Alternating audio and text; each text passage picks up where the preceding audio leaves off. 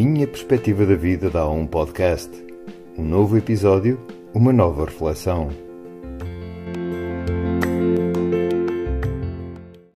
De regresso aos episódios, aqui no podcast A Minha Perspectiva da Vida dá isto mesmo, um podcast.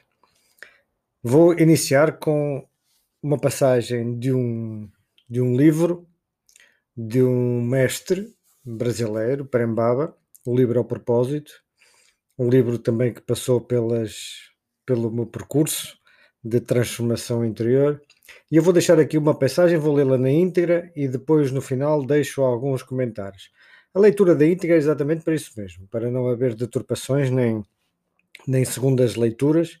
E depois, naturalmente, quem tiver mais curiosidade poderá adquirir o, o, o livro e eu deixo aqui exatamente esta publicidade gratuita porque, como devem imaginar, nada tem a ver com o próprio livro, senão o quanto ele me ajudou ao longo deste percurso. Esta passagem é sobre exatamente a nossa origem, isto é, a origem do ser humano no sentido uh, literal de desenvolvimento, educação, a fase inicial, os seus pais, o contributo dos pais. O processo de educação das nossas crianças deve começar através da reeducação do nosso eu inferior. Só assim teremos de facto algo para dar. Caso contrário, aquilo a que chamamos de educação continuará a ser somente uma reação ao passado, uma projeção das nossas dores infantis. Projetamos as nossas mazelas nas crianças e queremos fazer delas aquilo que acreditamos ser o melhor. Mas nem sempre temos razão quanto ao que é o melhor justamente porque se trata de uma crença, ou seja, uma imagem rígida a respeito de algo. A crença é construída a partir de situações negativas do passado. Isto significa que algo deu errado, alguma coisa o magoou. Então o leitor passou a acreditar que a vida é sempre assim. Trata-se de uma generalização. Portanto, temos um grande desafio pela frente. Precisamos de curar as nossas mazelas para que possamos educar os nossos filhos adequadamente. Porque, se continuarmos a agir com base nos nossos traumas do passado, continuaremos a sabotar o desenvolvimento das nossas crianças e a desviá-las do seu caminho natural, do seu propósito de vida.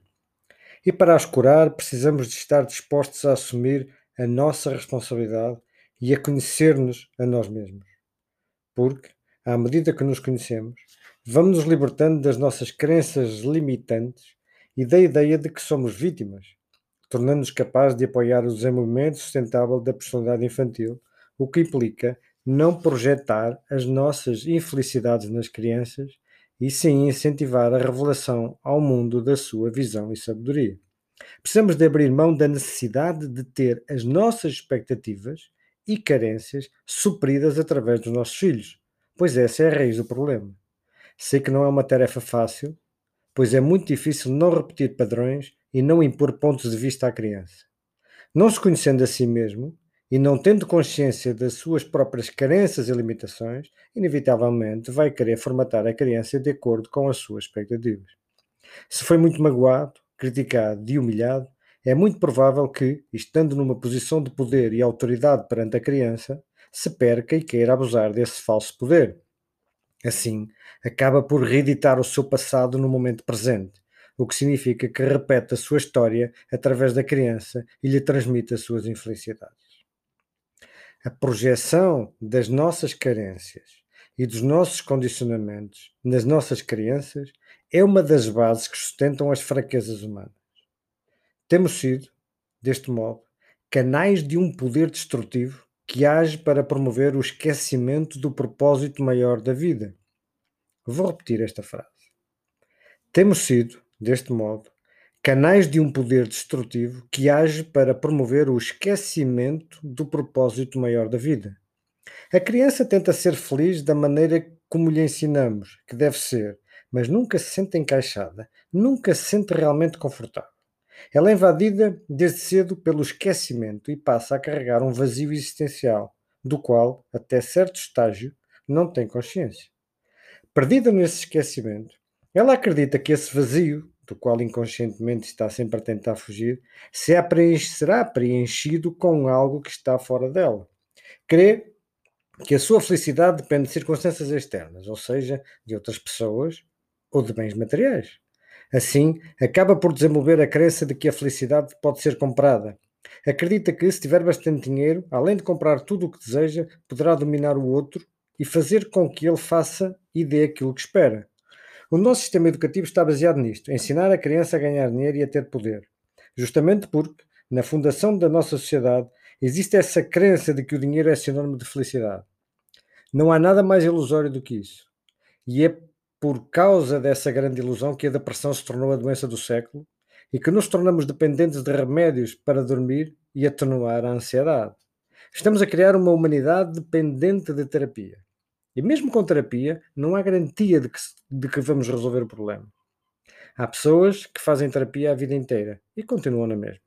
Muitos conseguem viver melhor, aceitar-se mais e dar mais alguns passos no caminho do autoconhecimento, mas só através da espiritualidade é possível romper com esse círculo vicioso.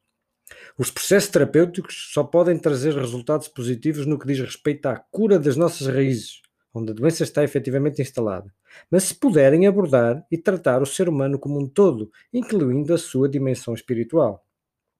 Este cenário precisa de ser modificado. Caso contrário, continuaremos a gerar desgraças. Cabe-nos, a nós, adultos, libertar-nos dessas crenças limitantes e iniciarmos a busca da felicidade no lugar certo, dentro de nós.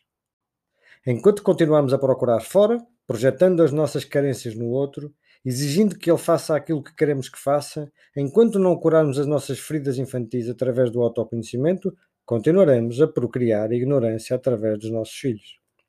Muitas vezes o leitor acha que ama o seu filho, mas está apenas a tentar resolver o seu próprio problema. Na verdade, está a tentar realizar-se através dele. Ao obrigar a criança a fazer as coisas à sua maneira, acaba por desviá-la do caminho dela. E qualquer caminho que não seja o da alma é um mau caminho, porque leva ao afastamento da autenticidade. Se pudéssemos evitar que essas crenças fossem instaladas na infância, tudo seria diferente. Penso que seria possível se o autoconhecimento e a espiritualidade se tornassem parte do ensino obrigatório. Enquanto adultos conscientes, o nosso trabalho é resgatar a inocência perdida, a espontaneidade e a pureza da criança em nós, pois assim poderemos resgatar também a alegria e a leveza de viver.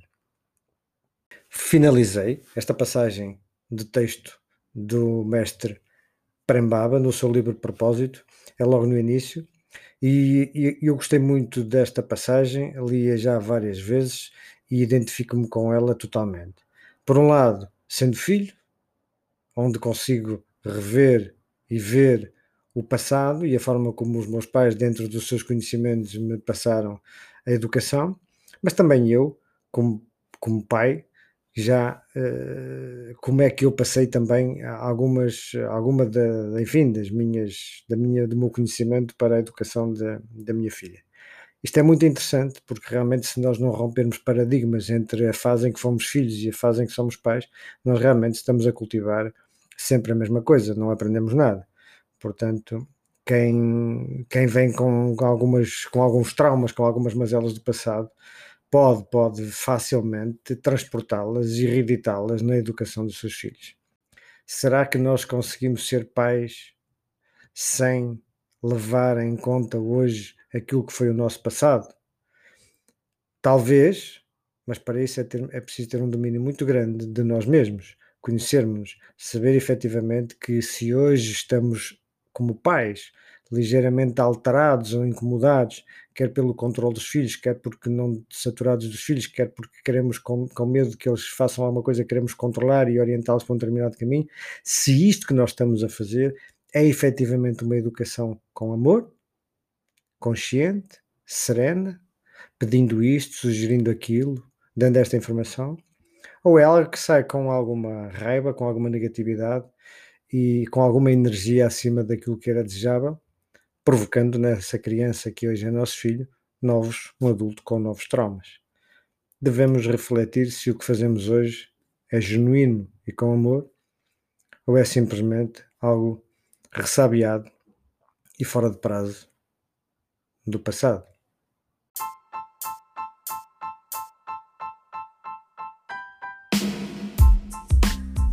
Obrigado por ter estado desse lado Este momento foi apenas isso, uma perspectiva.